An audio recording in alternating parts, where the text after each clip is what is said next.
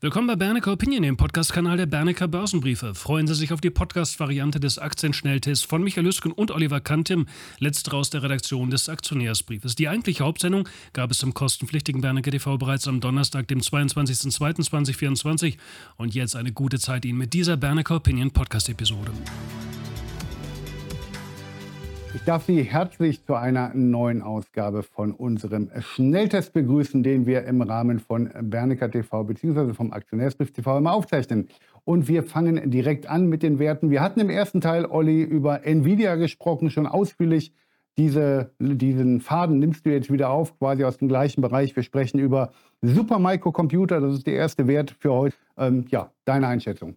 Genau, Supermicrocomputer bietet ja hocheffiziente Servertechnologie mit der Ausrichtung auf Rechenzentren. Die Schwerpunkte, die liegen im Bereich Big Data und natürlich auch künstliche Intelligenz. Und dabei ist äh, Supermicrocomputers Maxime Leistungs- und Effizienzmaximierung der Server.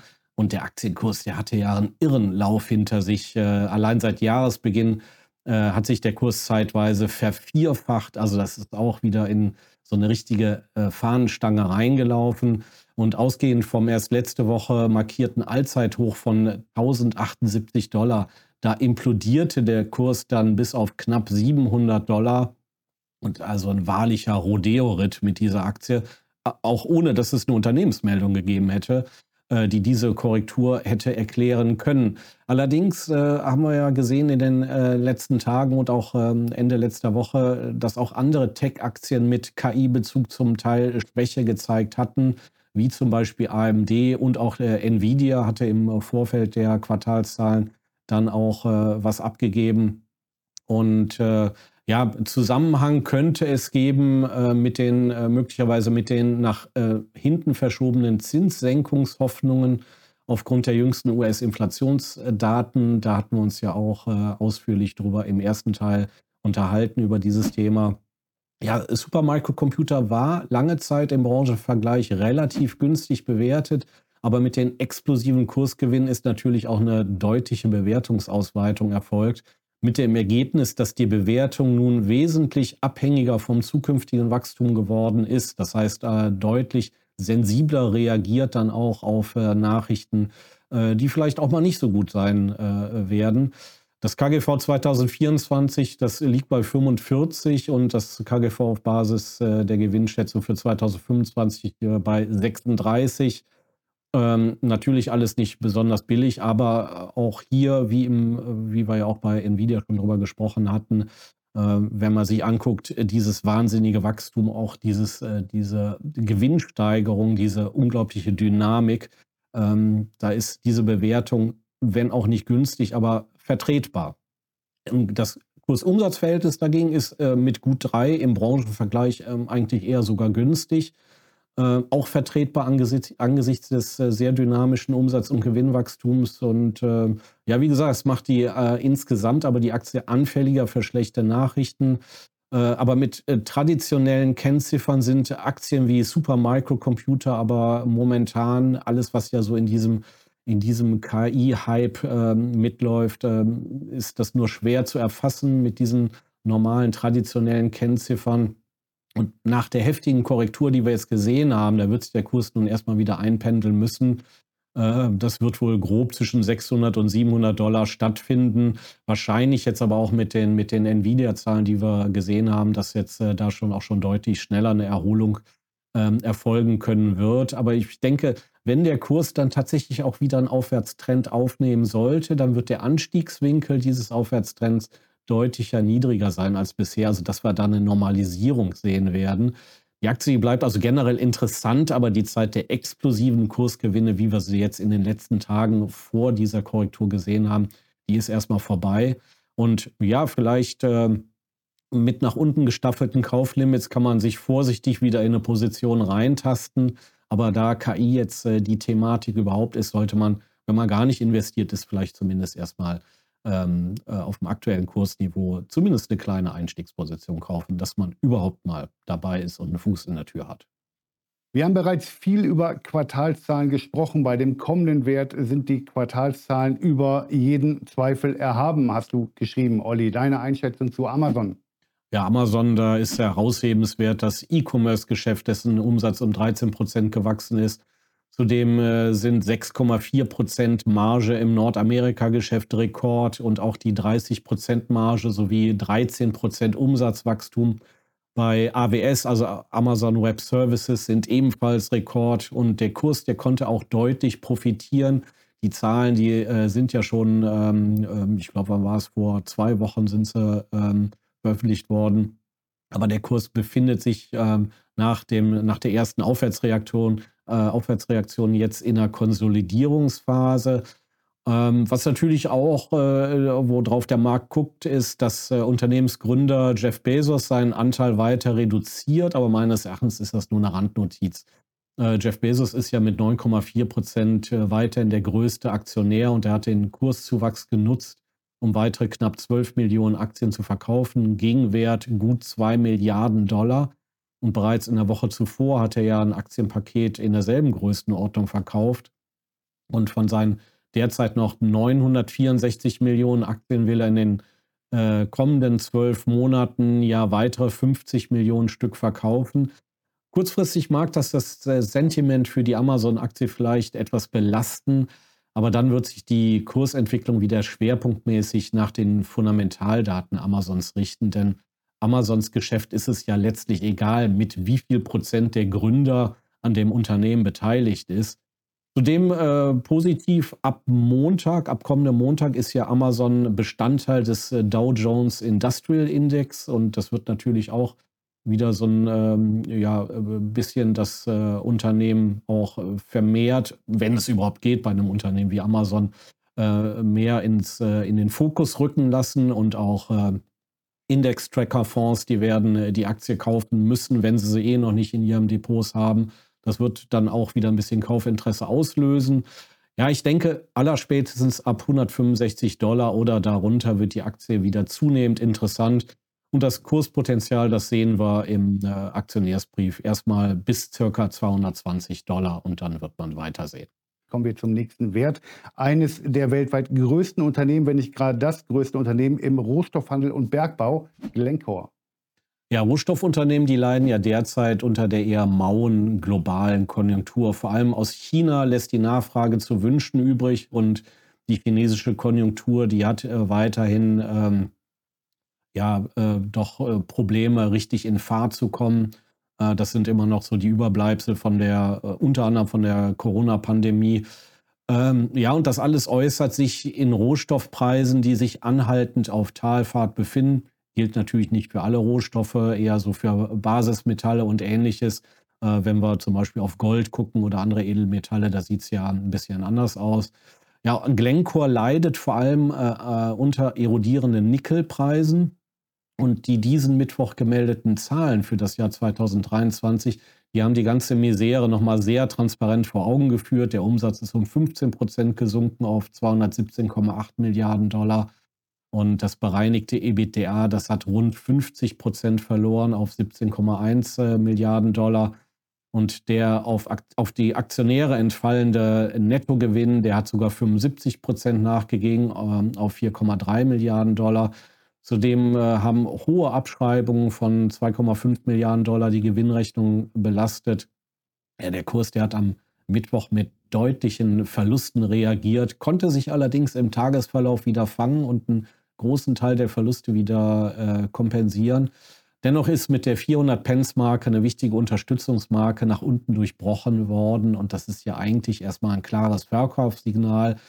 Allerdings erwarten ja Volkswirte und Analysten, dass die Weltkonjunktur im Laufe dieses Jahres äh, ihren unteren Wendepunkt sieht und tatsächlich wieder verstärkt in Schwung kommt. Allerdings äh, braucht man dazu auf jeden Fall die Hilfe Chinas. Äh, das ist der Dreh- und Angelpunkt. Ähm, zudem muss man sagen, ist die Aktie mittlerweile auch wirklich sehr, sehr günstig. Das KGV 2024, das liegt bei 10, KGV 2025, das ist bei 9. Und die, die Dividende, die wird auch wegen hoher Kosten durch die Übernahme des Kohlegeschäfts der kanadischen Tech Resources wird auf 13 Cent je Aktie gesenkt und im Vorjahr waren es ja noch 40 Cent zuzüglich einer Sonderausschüttung von 4, 4 Cent. Und äh, die Dividendenrendite, die liegt jetzt deshalb nur noch bei 2,7 Prozent, war vorher ja deutlich höher gewesen. Ja, Fazit Glencore-Aktionäre, die brauchen langen Atem. Aber in charttechnischer Hinsicht könnte die Abwärtsbewegung nach dem Verkaufssignal theoretisch noch bis ca. 340 Pence anhalten. Da findet sich dann eine größere Unterstützung. Allerdings, wer investiert ist, der sollte auch dabei bleiben. Und äh, wenn es tatsächlich weiter runtergeht, dann kann er dann peu à peu äh, dann weiter zukaufen auf niedrigerem Niveau. Und wer noch gar nicht investiert und, und mit dem Einstieg liebäugelt, der sollte zumindest den ersten Ansatz einer Bodenbildung abwarten. Aber für alle gilt, äh, mit diesem Investment, da sollte man sich mindestens zwei Jahre Zeit nehmen. Und der nächste Wert ist ein deutscher Medizintechnik- und Gesundheitskonzern. Der Kurs, der ist etwas unter die Räder gekommen. Das liegt an der immer stärkeren Regulierung des Gesundheitssektors in der letzten Zeit. Olli, du hast dir die Aktie Fresenius angeschaut. Ja, allerdings hat Fresenius tatsächlich auch viele ähm, hausgemachte Probleme gehabt. Das hat sich äh, wirklich in der sehr unerfreulichen äh, Aktienkursentwicklung über die letzten Jahre auch gezeigt. Ja, äh, jetzt die ähm, Verflechtung mit der Dialysetochter Fresenius Medical Care und deren großen Probleme in den USA und auch den steigenden Kosten und dem Pflegekräftemangel und nicht zuletzt auch durch Corona, das hat ja auch die Kursentwicklung des Mutterkonzerns Fresenius belastet. Das Management hat ja reagiert und die Entflechtung mit FMC durchgeführt und die am Donnerstag gemeldeten Zahlen, die spiegeln davon bereits einiges wider, eröffnen aber auch äh, Potenzial für die Zukunft. Und äh, 2023 hat man ja die Dekonsolidierung äh, von Fresenius Medical Care durchgeführt und äh, dadurch ist eine milliardenschwere, allerdings nicht zahlungswirksame Sonderaufwendung angefallen und die hat unterm Strich zu einem äh, Verlust von 594 Millionen Euro bei Fresenius geführt. Und äh, Fresenius Medical Care wird ja jetzt nur noch als Finanzbeteiligung geführt, das heißt, muss äh, nicht mehr voll konsolidiert werden. Und Fresenius kann sich fortan schwerpunktmäßig um sein Kerngeschäft für, äh, kümmern und das wird äh, rund um den Klinikbetreiber Helios und den Generika-Hersteller Kabi betrieben. Und äh, hier kommt das Geschäft ja nach der schwierigen Corona-Zeit jetzt langsam wieder in Schwung. Und äh, für 2024 wird ein organisches Umsatzwachstum von drei bis sechs Prozent avisiert. Und das bereinigte Betriebsergebnis auf Basis fester Wechselkurse, das soll dagegen um vier bis acht Prozent steigen. Ja, das ist äh, alles nicht spektakulär, weist aber immerhin schon mal in die richtige Richtung. Und das wurde am Mittwoch zunächst auch mit Kursgewinnen von bis zu 5% gefeiert und äh, die sind dann allerdings im weiteren Tagesverlauf immer weiter abgebröckelt. Ja, die Prognose für 2024, die wurde vom Markt allgemein als zu konservativ betrachtet. Man hatte sich dann letztlich dann doch ein bisschen mehr erwartet. Ich denke, äh, die Fresenius-Aktie, die wird bis auf weiteres äh, auch weiterhin keine Kursrakete werden. Auch wenn jetzt die Perspektiven wieder deutlich besser geworden sind. Und ähm, ich denke, ein Kursniveau um 23, 25 Euro rum, das dürfte mittlerweile eine belastbare Ausgangsbasis äh, bieten. Eile ist allerdings nicht geboten. Ähm, Anleger, die können zumindest eine Anfangsposition kaufen die dann im Laufe der kommenden Wochen und Monate peu à peu aufgestockt werden kann. Allerdings auch hier muss man sich wirklich Zeit für die Aktie nehmen. Die bisher besprochenen Werte sind über unter anderem aus Ihren Vorschlägen oder wurden unter anderem aus Ihren Vorschlägen ausgewählt. Das sind Vorschläge, die Sie unter das YouTube-Video immer schreiben. Herzlichen Dank an dieser Stelle dafür. Der folgende Wert kommt von unserem Aktionärsbriefboard und wurde da besprochen. Das ist die Palo Alto Networks. Olli, wie ist deine Einschätzung? Ja, Palo Alto ist ja einer der Marktführer, wenn es um Cyber Security geht und Schwerpunkte sind Firewalls der nächsten Generation, Endpoint Protection und Cloud Security. Am Mittwoch ist der Kurs um rund 30 Prozent implodiert. Ja, was äh, war der Grund dafür? Palo Alto hatte am Dienstag nach Börsenschluss Quartalszahlen und einen Ausblick gemeldet. Die Quartalszahlen, die waren eigentlich in Ordnung. Der Umsatz ist um 19 Prozent gestiegen auf knapp 2 Milliarden Dollar. Das lag leicht über den Erwartungen, allerdings äh, verglichen mit, den entsprechenden, mit dem entsprechenden Quartal des Vorjahres. Äh, da hatte ja das Wachstum noch bei 26 Prozent gelegen. Und äh, im äh, Vorvorjahresquartal 2022, äh, da hatte das Wachstum noch bei 30 Prozent gelegen. Das heißt, wir äh, sehen so eine schleichende Erosion des Wachstums. Das heißt, die Wachstumsdynamik nimmt ab. Und äh, ja, wenn man sich äh, den äh, Gewinn pro Aktie anschaut, hier äh, exklusive Sonderposten allerdings äh, lag bei 1,46 Dollar je Aktie, auch deutlich über den Erwartungen. Die hatten nur bei 1,30 Dollar gelegen. Also insgesamt eigentlich ganz gut. Warum dann diese Kursimplosion von zeitweise rund 30 Prozent? Ja, der Knackpunkt, der war der Ausblick. Ähm, man hat ja oder man, man erwartet Billings von 2,3 bis 2,35 Milliarden Dollar. Und die Erwartungen, die hatten äh, eigentlich bei 2,62 Milliarden Dollar gelegen, also deutlich höher. Der Umsatz oder die Umsatzerwartung 1,95 bis 1,98 Milliarden Dollar. Hier die Erwartung bei, bisher bei 2,04 Milliarden Dollar. Und auch die Jahresprognose wurde gesenkt und liegt nun deutlich unter den bisherigen Markterwartungen. Ähm, ja, und auch nach dem Kurssturz äh, vom Mittwoch ist die Bewertung immer noch äh, fürstlich auf Basis der bisherigen Gewinnschätzung für das laufende Geschäftsjahr, die sicherlich jetzt von den Analysten noch gesenkt werden, beträgt das KGV 50. Und ähm, wenn man jetzt für das ähm, kommende Geschäftsjahr äh, die sich die bisherigen Gewinnschätzungen ansieht, dann liegt das KGV bei 42, also auch nicht äh, deutlich niedriger. Ja, also die Aktie ist nach wie vor nichts für Feiglinge, muss man ganz klar sagen. Und wer bereits investiert ist, äh, für den ist es nicht sinnvoll, auf diesem Niveau noch zu verkaufen. Ich gehe davon aus, dass sich der Kurs im Bereich um 250 Dollar fangen wird, aber auch hier wird kein sofortiger Dreh nach oben erfolgen. Wir werden jetzt keine, keine, keine V-Formation sehen, ähm, auch hier allerdings, ich denke, die Aktie bleibt weiterhin aussichtsreich, aber wenn der Kurs zurück in einen Aufwärtstrend dreht, dann wird auch hier der Anstiegswinkel deutlich flacher sein als zuvor. Also auch hier werden wir wohl eine deutliche Normalisierung sehen. Ähm, das heißt, der wilde Ritt nach oben ist erstmal vorbei aber die Aktie bleibt äh, auf mittelfristige Sicht weiterhin interessant. Olli, dann kann ich dir an der Stelle nur wieder danken für deine Ausarbeitung. Ich darf mich bei Ihnen bedanken, verehrte Zuschauer, für Ihre Aufmerksamkeit und dass Sie uns aufgerufen haben. Verabschiede mich und wünsche Ihnen alles Gute. Schon jetzt schönes Wochenende. Ihr Michael Hüsken, Walter Disken und Oliver Kanten. Vielen Dank. Meine Damen und Herren, wenn Ihnen diese Episode gefallen hat, unterstützen Sie unsere Arbeit doch bitte mit einer 5-Sterne-Bewertung, vielleicht auch mit einem positiven Kommentar und einer Weiterempfehlung in Ihrem Bekanntenkreis. Sie würden uns damit einen schönen Gefallen tun. Und schauen Sie auch gerne mal auf unserer Website vorbei, www.bernecker.info. Stöbern Sie gerne mal ein wenig in der Rubrik Produkte. Ihnen noch einen hervorragenden Rest des Tages. Machen Sie es gut. Bitte beachten Sie die nachfolgenden rechtlichen Hinweise. Die Veröffentlichungen werden von der Hansa Bernecker Börsenbriefe GmbH erstellt. Sie dienen ausschließlich der Information und sind kein Ersatz für eine klassische Anlageberatung. Mit den Veröffentlichungen wird weder ein Angebot zum Verkauf, Kauf oder zur Zeichnung eines Wertpapiers oder Anlagetitels unterbreitet. Die in den Veröffentlichungen enthaltenen Informationen und Einschätzungen zu den Wertpapieren stellen keine Empfehlung dar, sich in den beschriebenen Wertpapieren zu engagieren. Die in den Veröffentlichungen gegebenen Informationen beruhen auf Quellen, die wir für zuverlässig erachten, jedoch keiner neutralen Prüfung unterzogen haben. Die Hansa Bernecker Börsenbriefe GmbH übernimmt keine Gewähr und keine Haftung für die Richtigkeit Richtigkeit und Vollständigkeit der hierin enthaltenen Informationen. Die in den Veröffentlichungen vertretenen Meinungen stellen ausschließlich die Auffassungen der Autoren, Redakteure bzw. Interviewgäste dar und können sich jederzeit ändern. Solche Meinungsäußerungen bzw. Änderungen müssen nicht veröffentlicht werden. Technische Analysen geben ebenfalls ausschließlich die Meinung der Redakteure bzw. Interviewgäste wieder und ersetzen keine individuelle Anlageberatung. Es ist nicht ausgeschlossen, dass Mitarbeiter oder Interviewgäste in Aktien oder sonstigen Anlageinstrumenten, die besprochen werden, selber investiert sind.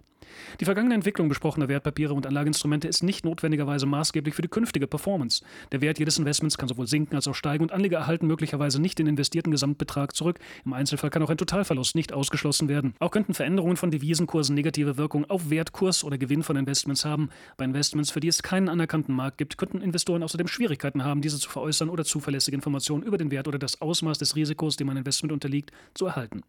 Die Veröffentlichungen dürfen weder vollständig noch teilweise nachgedruckt oder in ein Informationssystem übertragen oder auf irgendeine Weise gespeichert werden, außer im Falle der vorherigen schriftlichen Genehmigung durch die Hansa Bernecker Börsenbriefe GmbH.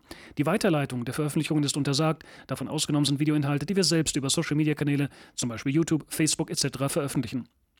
Die Informationen in den Publikationen richten sich nur an Personen, denen nach dem für sie geltenden Recht entsprechende Informationen zur Verfügung gestellt werden dürfen. Insbesondere richten sie sich nicht an Bürger der USA sowie an Personen, die in den USA oder in einem ihrer Territorien, Besitzungen oder sonstigen Gebieten, die der Gerichtshoheit der USA unterstehen, wohnhaft sind oder dort ihren gewöhnlichen Aufenthalt haben. The information contained on this media content, newsletter, or video is intended solely for persons who may lawfully receive such information under applicable laws. And in particular, it is not directed at U.S. citizens and persons resident or ordinarily resident in the USA, its territories, possessions, or other areas subject to the jurisdiction of the USA.